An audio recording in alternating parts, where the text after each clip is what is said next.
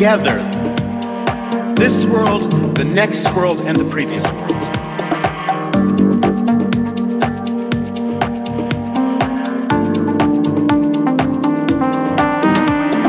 Music is not about itself. It's about everything else we care about, think about, we feel. Music is about everything we're hoping for and that's not here yet. Music is here ahead of time to tell us